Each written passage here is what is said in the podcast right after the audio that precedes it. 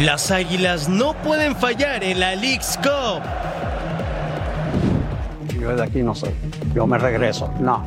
Ya estoy aquí, ya estamos a mitad de camino, vamos, ya hay que seguir. El toro habla de todo en exclusiva.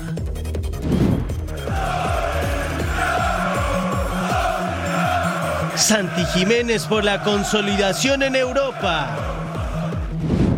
Traté de, cerrarme al fútbol, pero el fútbol siempre regresó a mí. Para esta estrella mexicana, igual que para nosotros, Fútbol is Live. Se preparan para el momento de la verdad. No sé ustedes, pero nosotros llegamos al fin de semana volando. Y para disfrutarlo mejor ya comenzamos con una nueva emisión de Total Sports.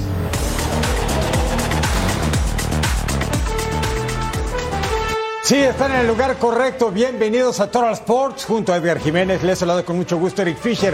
Hay tantas cosas que uno se pregunta por dónde comenzar. Me parece que sería justo decir que tendremos una entrevista exclusiva con el toro de Chihuahua, Fernando Valenzuela, hecha por nuestro buen amigo Carlitos Álvarez, leyenda viviente del béisbol mexicano y también de los Estados Unidos y también de todo el mundo, Fernando Valenzuela, y por supuesto la League Cup y todo lo que nos mueve en el mundo del deporte, mi querido Edgar, qué gusto. ¿Cómo estás? El gusto es mío, Eric, te saludo con mucho gusto, ya lo decías, el toro de Chihuahua, que no es sencillo que un deportista en los Estados Unidos le retiren el número, mucho menos a un latino, y ahí está la trascendencia, la importancia que tuvo el beisbolista mexicano que platicó en las pantallas de Fox Deportes y más adelante tendremos esa entrevista. Ah, va a estar buenísima, no se la pierdan, se lo recomendamos. Y también tenemos que hablar de la League Cup y mucho se habla de los equipos de MLS que avanzaron y los de la Liga MX que han quedado en el camino. Inter Miami, Lionel Messi van el domingo contra FC Dallas. El Inter Miami y Lionel Messi dicen que va a pasar el próximo domingo. La gente de Dallas en Frisco, Texas, en el Toyota Stadium, están anunciando boletos especiales de última hora, boletos premium, que van de los 5 mil a los 20 mil dólares. No por boleto, son paquetes de 5 de 10. ¿Qué representa al Tata Martino, a Messi, Busquets, a Alba y compañía Joseph Martínez enfrentar al Dallas en la ronda de los octavos de final? Vamos a la información de las famosas garzas. La League's Cup se inclina en favor de la MLS y algunos equipos de la Liga MX expresaron su inconformidad con el sistema de competencia, lo que provocó la respuesta de un viejo conocido. En la formación de esta liga y en la aprobación de esta liga participaron todos. No es que participó solo un grupo y al otro grupo lo trajeron de los pelos y los pusieron a jugar. Con lo cual si se aceptó estas condiciones, se habla antes o calla para siempre. El Inter Miami pasó de ser el sotanero de la MLS a convertirse en uno de los favoritos para ganar la League's Cup, pero el conjunto de las Garzas todavía no alcanza su máximo potencial. Tenemos un equipo que claramente va mejorando, lo que necesitaríamos es tiempo, pero bueno, esto hay que armarlo este, a través de la competencia. La League's Cup tiene al Inter Miami como principal animador y Lionel Messi busca su primer conquista a nivel de clubes en el continente americano. Este es el partido referido a FC Dallas contra Inter Miami el próximo domingo en el Toyota Stadium en Frisco, Texas. Atención, Texas, que ahí les va. Messi and Friends.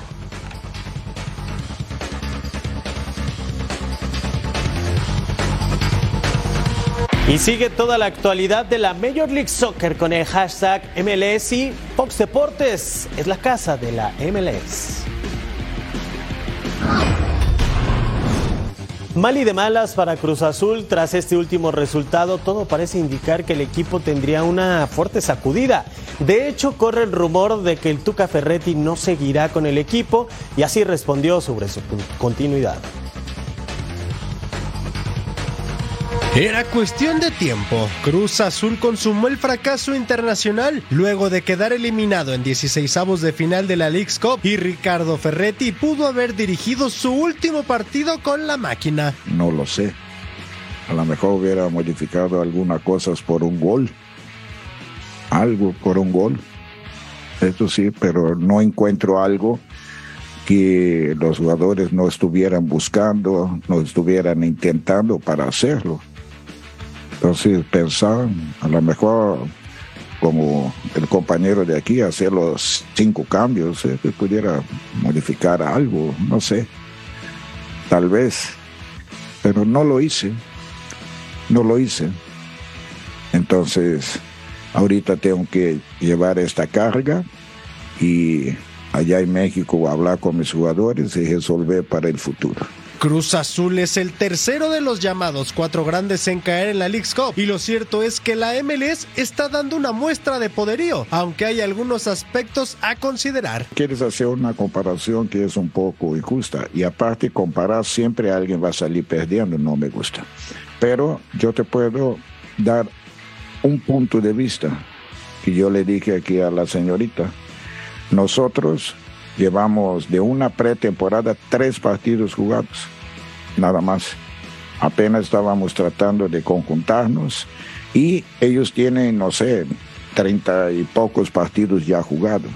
Entonces la conjunción de los equipos americanos en comparación con los mexicanos que vienen de pretemporada, muchos de ellos, pues nos afecta un poco. Pero por otro lado también, o sea, la cosa es que ustedes piensan que los americanos, los canadienses todavía juegan con coco o qué, o sea, espérame, o sea, es un fútbol que ha evolucionado muchísimo. Y no nada más a nivel de la zona de, de CONCACAF, donde llegó Estados Unidos en el último mundial. En los últimos mundiales, ¿cuál ha sido su participación? Entonces la evolución también. No es posible que nada más México sea el único equipo que evoluciona. Los otros también evolucionan, también aprenden, también entrenan, también juegan. Y es normal. Y qué bueno que haya esta competencia. Porque ustedes muchos todavía piensan que México sigue siendo el gigante de la zona. Eso ya no existe. Ya se acabó totalmente. No hay gigantes en esta en esta zona. A pesar de tener al técnico más ganador en la historia del fútbol mexicano junto a Ignacio Treyes, Cruz Azul acumula siete partidos sin ganar y la situación parece irreversible, al menos con el Tuca al mando. El debut de Sergio Canales, el español con los Rayados de Monterrey, pende de un hilo. Esta situación se da porque la Comisión Disciplinaria del Balompié Mexicano informó que el español, ¿sabe qué? Tiene una suspensión pendiente de no uno, no dos, tres partidos. Aunque este supuesto castigo no está habilitado, a menos que el Juzgado Central Deportivo de España emita una sentencia ante Sergio Canales y cumpla con estos tres juegos de suspensión. Entonces, Nada se sabe al momento. ¿Podrá o no debutar o tendrá que cumplir los tres partidos de sanción? Lo mismo le pasó a Robert Lewandowski la temporada anterior en la liga. Tuvo una medida cautelar, jugó y luego lo tuvo que pagar de nueva cuenta. Vamos a escuchar qué pasa con esto.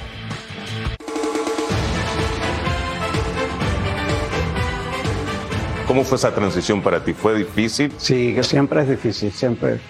Especialmente cuando uno llega de una ciudad o de un pueblo pequeño, ¿no? Entonces llegar a una ciudad, a una urbe grandísima, ¿no? Entonces es, es difícil, difícil. Pero yo creo que eso es lo que busca uno, ¿no? El desafío, la, el, el reto. Y en unos minutos, por fin, la entrevista exclusiva de Carlos Álvarez con Fernando el Toro Valenzuela. ¿Qué tanto dijo la leyenda de los Dodgers? Más adelante en Total Sports.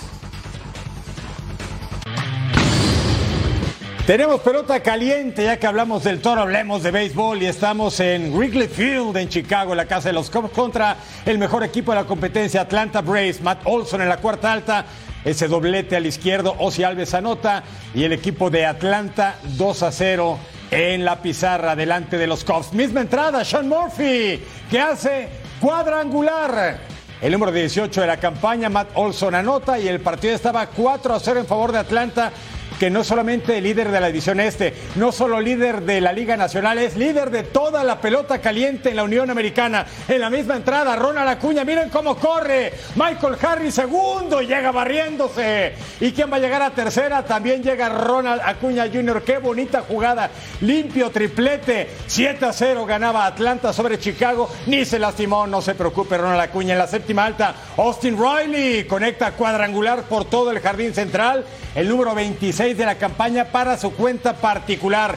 8 a 0 ya estaban arrasando literalmente los Braves sobre los Cubs. Y en la novena baja, Ian Happ batea un rodadito a primera base. Matt Olson saca el out. Victoria 70 del equipo de Atlanta.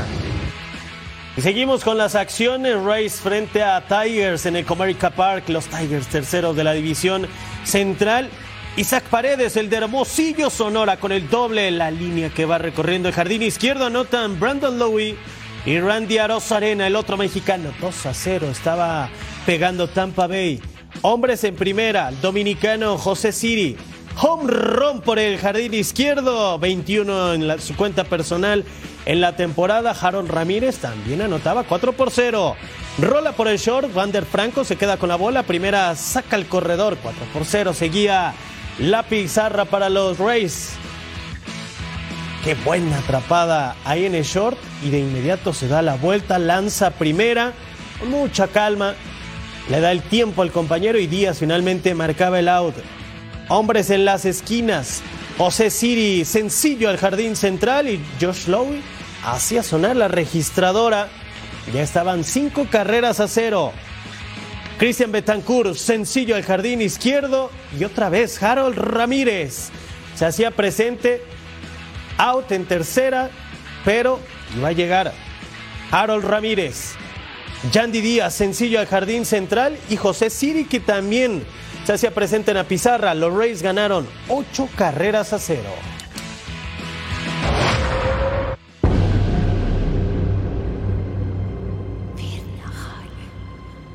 pues uno queda en una especie de amargura.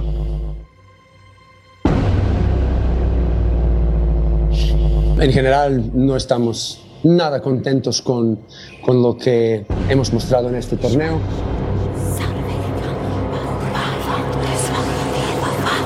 El torneo termina siendo malo porque quedamos eliminados de una instancia que, que creíamos que queríamos avanzar más.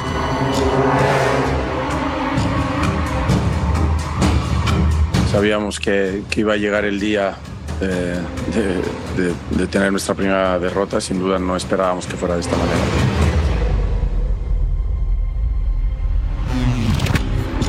no deja de ser dolorosa.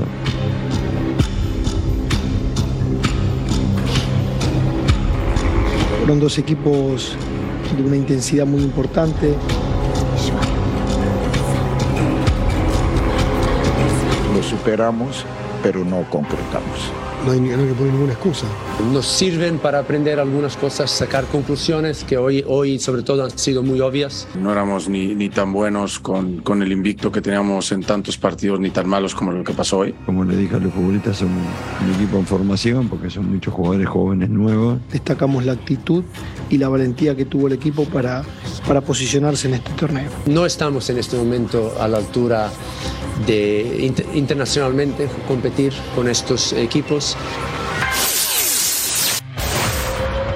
Oh, sonó como a pesadilla, ¿no? Cada técnico tratando de explicar, tratando de poner en palabras lo que dejaron de hacer y lo que ha pasado.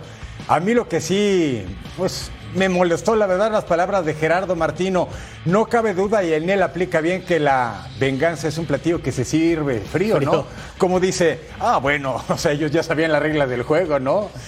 Eh, se ve que está disfrutando el momento, tanto por lo que está haciendo Messi y los jugadores, no tanto él como director técnico, no tanto como estratega, sino la diferencia que ponen sus jugadores en la cancha por los malos momentos que pasó en México el Tata Martín. Ricardo Ferretti, hablando en nombre del fútbol mexicano, lo tiene muy claro. Y bueno, hay un dominio por parte del MLS y no es sorpresa, ¿eh? es algo que se viene trabajando. Sí, sí. No es sorpresa, pero también es sorpresa que México está jugando todos sus partidos de visitante. Pero bueno, así son las reglas del juego para que no se enoje el señor Gerardo, el Tata Martino, que él siga ganando mucho con el Inter Miami. Y vamos con las Águilas del América. ¿Qué cree usted? Va a hablar el América por el balompié mexicano. Entérese con nosotros. Ahí estaba Henry Martín. Se lesionó la pantorrilla derecha. ¿Sabe dónde? En el calentamiento. Eso es una mala noticia para Andrés Jardine. Al minuto 7, Julián Quiñones, Los Suárez y Richard Sánchez dispara desde fuera del área y Chris Brady mandaba esa pelota al tiro de esquina. 0 a 0 luego. Jonah con el pase filtrado a Quiñones. Se quita al portero y hasta el fondo. Pero siempre hay un pero. Lo anulan por posición de fuera de juego. ¿Usted qué opina? Parece que estaba habilitado, pero de cualquier manera lo anulaban. ¿Qué estaban haciendo en el bar? Minuto 42, Richard Sánchez, Kevin Álvarez. Dispara desde fuera del área Chris Brady siendo factor en el fondo. Al 47, centro. Brian Gutiérrez remata de cabeza al travesaño. El Chicago Fire sí también estaba jugando y hacía su luchita. Al 53, Álvaro Fidalgo.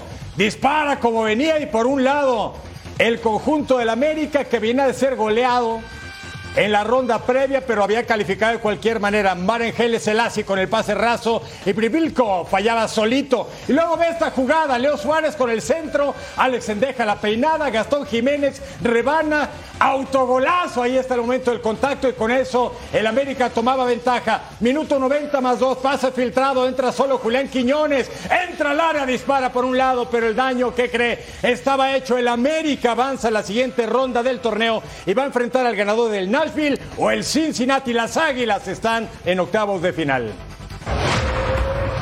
Al regresar tenemos el número mágico, el 34 de Fernando, que nadie nunca más en Dodgers lo volverá a utilizar.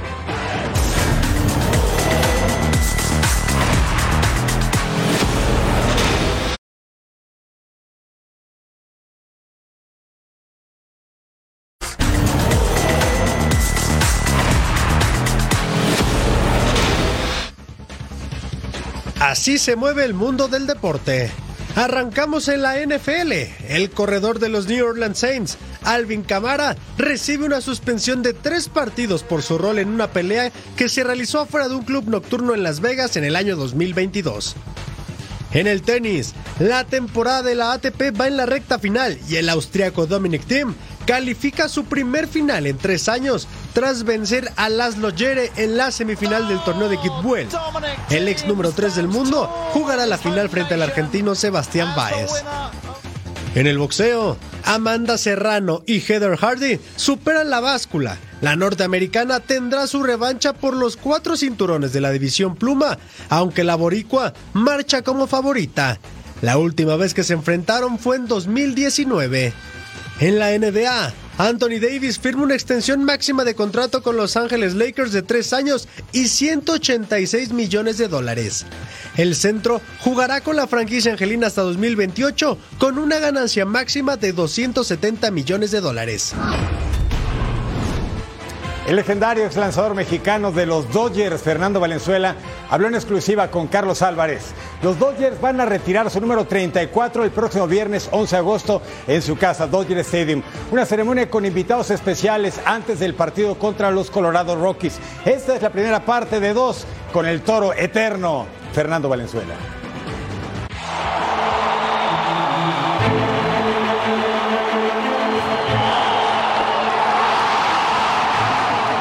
En 1981, el béisbol de grandes ligas fue testigo del mejor debut de un pitcher abridor en su historia.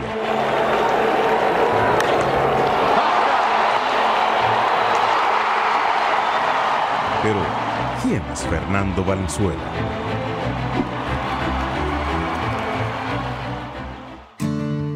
Echoaquila, Sonora, México, fue la humilde tierra de unos 800 habitantes que vio nacer a Fernando Valenzuela y donde su interés por el béisbol surgió por coincidencia.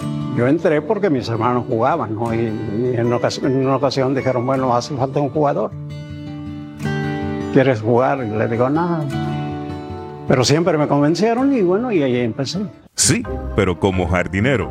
Y luego, sin la aprobación de sus hermanos, se interesó por ser pitcher, con muy buena razón.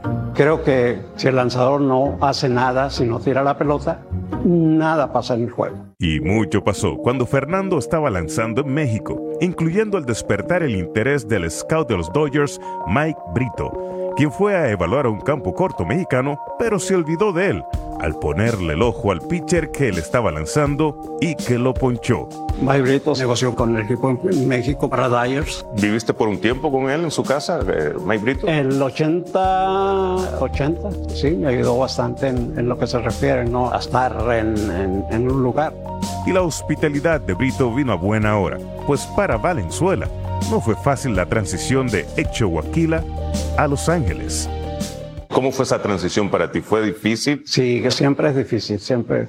Especialmente cuando uno llega de una ciudad o de un pueblo pequeño, ¿no? Entonces llegar a una ciudad, a una urbe grandísima, ¿no? Entonces es, es difícil, difícil. Pero yo creo que eso es lo que busca uno, ¿no? El desafío, la, el, el reto. ¿Tuviste esos momentos de que quisieras regresar a casa? Yo creo que sí, es difícil extrañar a la familia al principio, pero ya después uno se acostumbra, se va adaptando al nivel profesional, al nivel de estar con otra familia, porque se debe llamar de esa forma un equipo de béisbol. Pero nunca, nunca dije, no, yo, yo de aquí no soy, yo me regreso, no. Ya estoy aquí, ya estamos a mitad de camino, vamos, ya hay que seguir.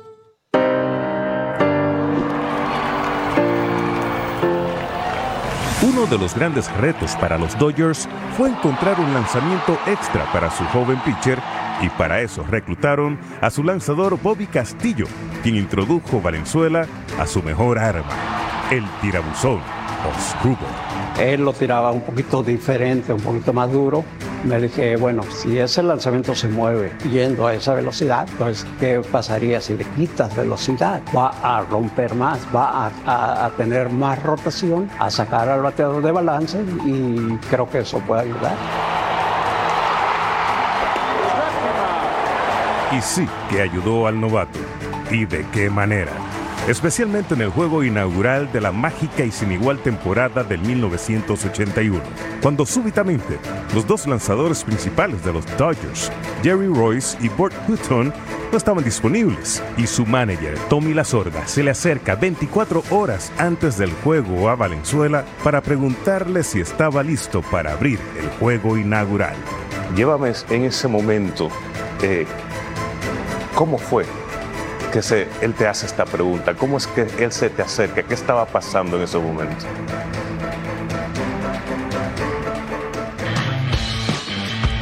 ¡Ay, nos dejaron con la duda. Bueno, es que vamos a tener una segunda parte de esta historia especial de Carlos Álvarez con el gran toro de Chihuahua, el hombre que miraba al aire antes de cada lanzamiento, cerraba los ojos y los abría hasta que tenía el plato de frente.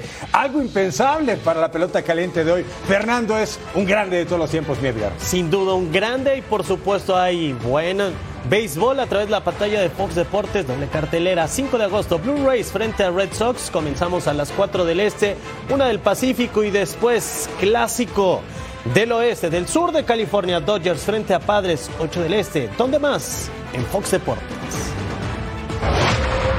Originario de Guadalajara, Jalisco, México, toda la vida, sí, tapatío de corazón. Luego pasé por varias eh, terceras, segundas, eh, estuve ahí en los Tecos, no me tocó debutar eh, por la bendita rodilla, como todos los que tampoco no llegamos eh, la, la, rodilla. Saludos a todos en Fox Deportes.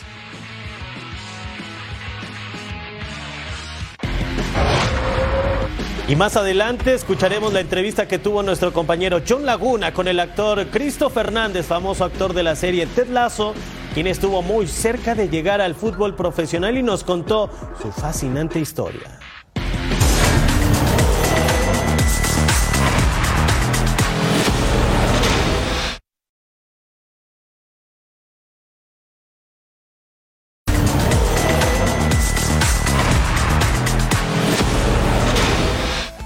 En el Mundial del 2007 celebrado en China, la guardameta alemana Nadine Angerer se convirtió en la única portera campeona del mundo sin haber aceptado un solo gol en contra en el evento, cosa que por ejemplo nunca ha sucedido en el torneo varonil. Buchanan's pineapple. It's piña. It's new. It's juiciness. It's yummy. That's enough. Enough. Buchanan's pineapple. It's piña. Y la gran favorita en la máxima justa del fútbol femenil, la selección de Estados Unidos no tuvo una gran fase de grupos. Ahora se enfrenta a Suecia en octavos de final. Vamos a la previa de este encuentro. La selección femenil de los Estados Unidos el único objetivo es ganar su tercer mundial consecutivo. El primer paso se cumplió, superar la fase de grupos, pero no fue nada fácil para las estadounidenses. Solo una victoria sobre Vietnam y empates con Países Bajos y Portugal. El camino se complica aún más en octavos de final. Se enfrentarán ante un equipo de los favoritos, Suecia. I feel like it wouldn't be a major tournament if we weren't uh, facing Sweden. We always find a way to play them in in these big tournaments. So um, we know that they're they're a very good team. Every time that we play them, it's a it's a massive battle. Again, it's going to be a battle. It's going to be it's going to be a difficult match, and it's a 16. Uh, it's a knockout game. So. El conjunto europeo está con paso perfecto. Para ellas es el momento ideal de superar a las campeonas y poner la mira en la copa. We get very, very motivated by that. It's not we haven't even thought about that kind of outcome. Like we will have full focus on Sunday. We will do everything we can as a team, as individuals, and then we'll make sure that we will knock out the US. Este domingo Alex Morgan, Megan Rapino y compañía quieren vencer a Suecia y mantenerse como las reinas del mundo. España tenía todo controlado en la fase de grupos hasta que enfrentó a Japón. El cuadro nipón las goleó 4 a 0. Aunque su técnico Jorge Vilda cree que esta derrota no define a su equipo y menos cuando llevaban una buena racha de victorias. Por otra parte, Suiza quiere usar la presión que está en contra del conjunto ibérico, así como los problemas defensivos que dejaron ver en su último partido. Aunque el cuadro helvético no brilla a la ofensiva, ese buen juego va a estar bueno y lo que le sigue España contra Suiza. Cuenta atrás para ese partido de España frente a Suiza y con muchas dudas por parte del combinado español después de la goleada que recibieron de las japonesas. No solo la goleada, sino una España que se vio sin circulación de balón en el centro del campo, sin plan B, sin ideas, sin absolutamente juego, sin fútbol, sin nada. Recordemos eh, que las futbolistas españolas, algunas de las que no están y otras que sí están en ese torneo, habían tenido problemas con el seleccionador. No querían ser llamadas principalmente porque este seleccionador, este técnico, algunas fuentes apuntan que no está capacitado, que no ha conseguido nada y que no está preparado para llevar a una selección absoluta de fútbol femenina como es la española. ¿Cómo va a estar la selección española para medirse a Suiza? Muchas dudas, muchas preguntas, muchas incógnitas y sobre todo echando de menos, lo dicho, a jugadoras claves. Faltan horas para saber finalmente si España realmente era una de las ah, favoritas, de las fuertes, de las que iban a llegar a las instancias finales de este campeonato, o si todo era humo, si todo era una vendida de mentiras ah, por parte del entorno del seleccionador y de las jugadoras, y que realmente este equipo necesita una reestructuración. ¿Qué pasará? En horas, lo dicho, lo veremos. Gracias, Claudia. Suiza contra España este sábado. Bueno, usted sabe por la diferencia horaria con el continente oceánico. Japón contra Noruega y Países Bajos en contra de Sudáfrica. Octavos de final del Mundial Australia-Nueva Zelanda 2023. Suecia contra Estados Unidos para el domingo. Lunes, Inglaterra, las Leonas campeonas europeas contra Nigeria y Australia, las Matildas en contra de Dinamarca. Y tenemos el martes, venga cafetaleras, Colombia contra las Rogue Girls, Jamaica y Francia contra Marruecos. Al volver de la pausa, el debut en temporada de Santi El Fenor de la Supercopa contra el PSV.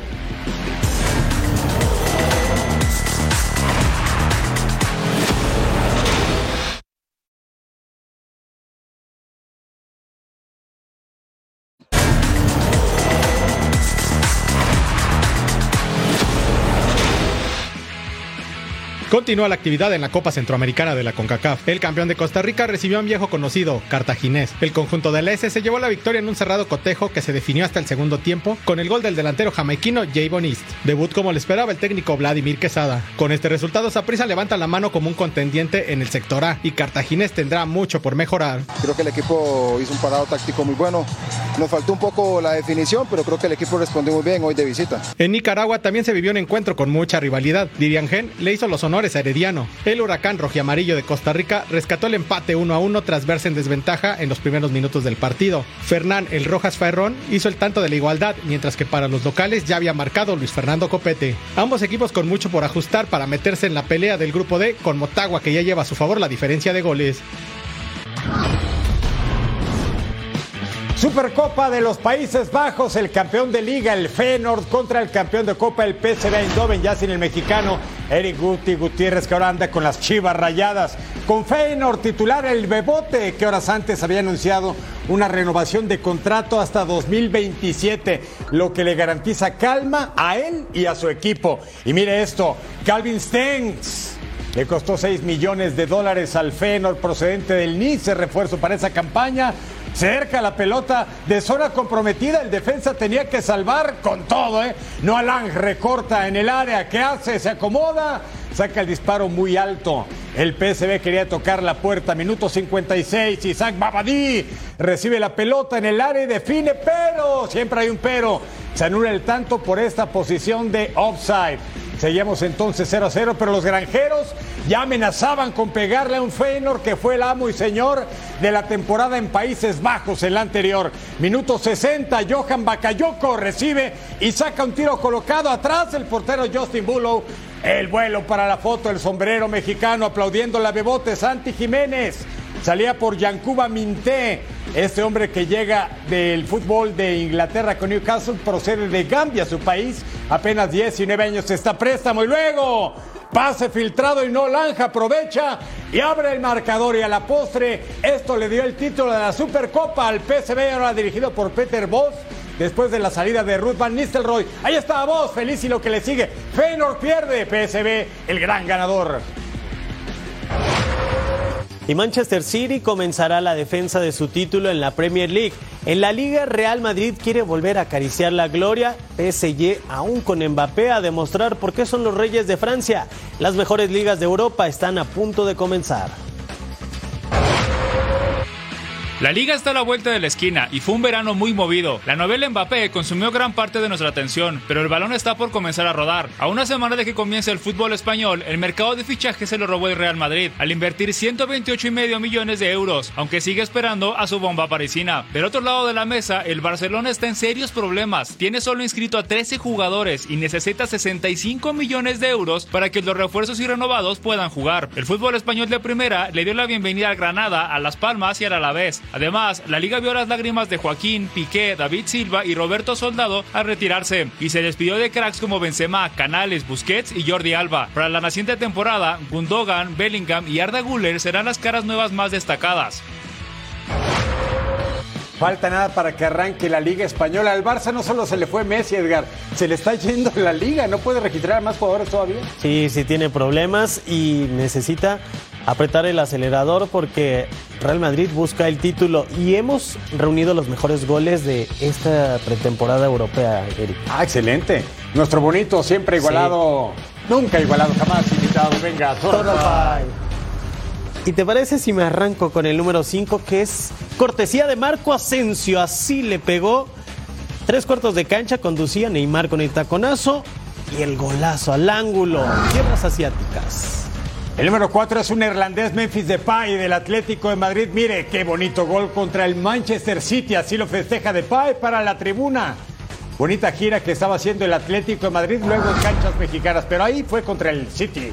Este fue Milán frente a Real Madrid. Se equivoca el equipo blanco en la salida. ¿Quién le pega? Lucas Romero, nacido en Durango, México, 18 años, pero eligió jugar con la selección de Argentina. También tenía la posibilidad de España. Este hombre se llama Franz Kratzig, tiene 20 años, es zaguero del Bayern Múnich y enfrentaba a Liverpool y puso el 4 a 3 definitivo. Mírenlo, está bien jovencito y todos llegan a arroparlo, a cobijarlo y a festejarlo. Qué recepción de pelota y mira la definición de gente grande el zurdazo de Kratzig. El primer sitio es para Real Madrid, trazo de Tony Cross, Lucas Vázquez baja, el centro al área y José Lu de Chilena besando el escudo. Sensacional lo que hacía hacia el rinconcito. Nada que hacer para el guardameta porque se levantó, prendió el balón y lo puso al rincón. Y tendremos partidos internacionales amistosos. Wolverhampton frente a Stade de Rennes, 7.30 am del Este. Everton contra Sporting, 10 del Este. Frente y 7 del Pacífico a través de Fox Deportes. Tras la pausa en Total Sport nos ponemos los guantes y repasamos el mundo del boxeo.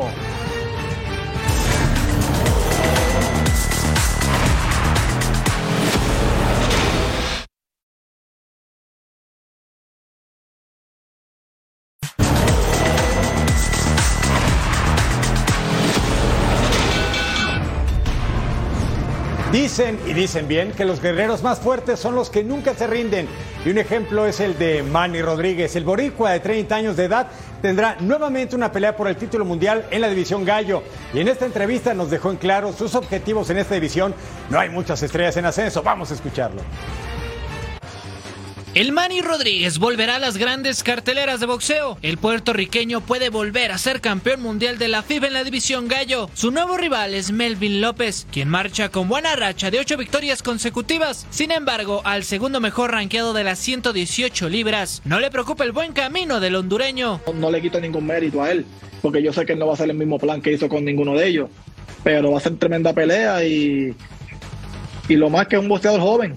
Yo pero nuestra experiencia y, nuestras cualidades son las que te van a sacar la flote el, sábado. Manny advierte que tendrá una victoria por nocaut, aunque tras levantar el título de la FIF por segunda ocasión en su carrera, buscará el pleito con el mexicano Alexandro Santiago, a quien ya analiza desde su coronación el pasado 29 de julio. Esos son futuros, futuros oponentes míos con el Peque. Y pero nadie sabe que es realista, nadie se ni yo mismo me esperaba que el Peque dominara de esa, de esa magnitud. Que podía ganar, sí, pues, porque pues que Norito tenía 40, tiene 40, 40 años y qué sé yo, pero nadie se esperaba esa victoria.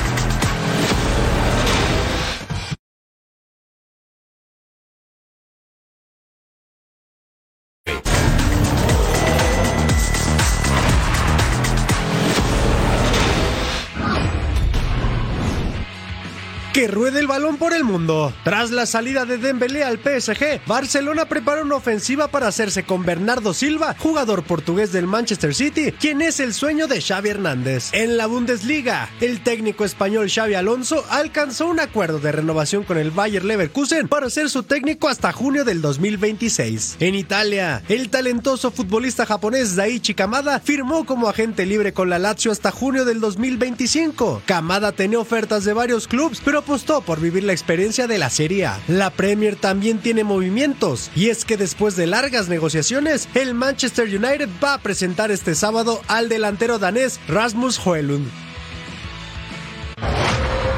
Para que usted vaya haciendo sus planes de este fin de semana deportivo, tenemos y ponemos a su consideración nuestra dosis diaria aquí en Fox Deportes, que no me Edgar. Sí, como siempre, la mejor oferta, Wolverhampton frente a Stade de Rennes. En vivo, partido amistoso, después Everton contra Sporting de Lisboa, 10 del Este. El entretiempo, 12 del Este, 9 del Pacífico. Dodgers frente a Padres, gran partido. Del sur de California, 11 del Este. Y punto final con el mejor análisis y debate de fútbol. Y mira lo que tenemos al terminar Total Sports, Bravas de Juárez contra la máquina cementera de Cruz Azul. Ya ni le cambia aquí en Fox Deportes la liga que nos mueve femenil. Ojo con ese partido, Cruz Azul es la gran sorpresa de la Liga. De acuerdo contigo. Nos vemos. Nos vemos.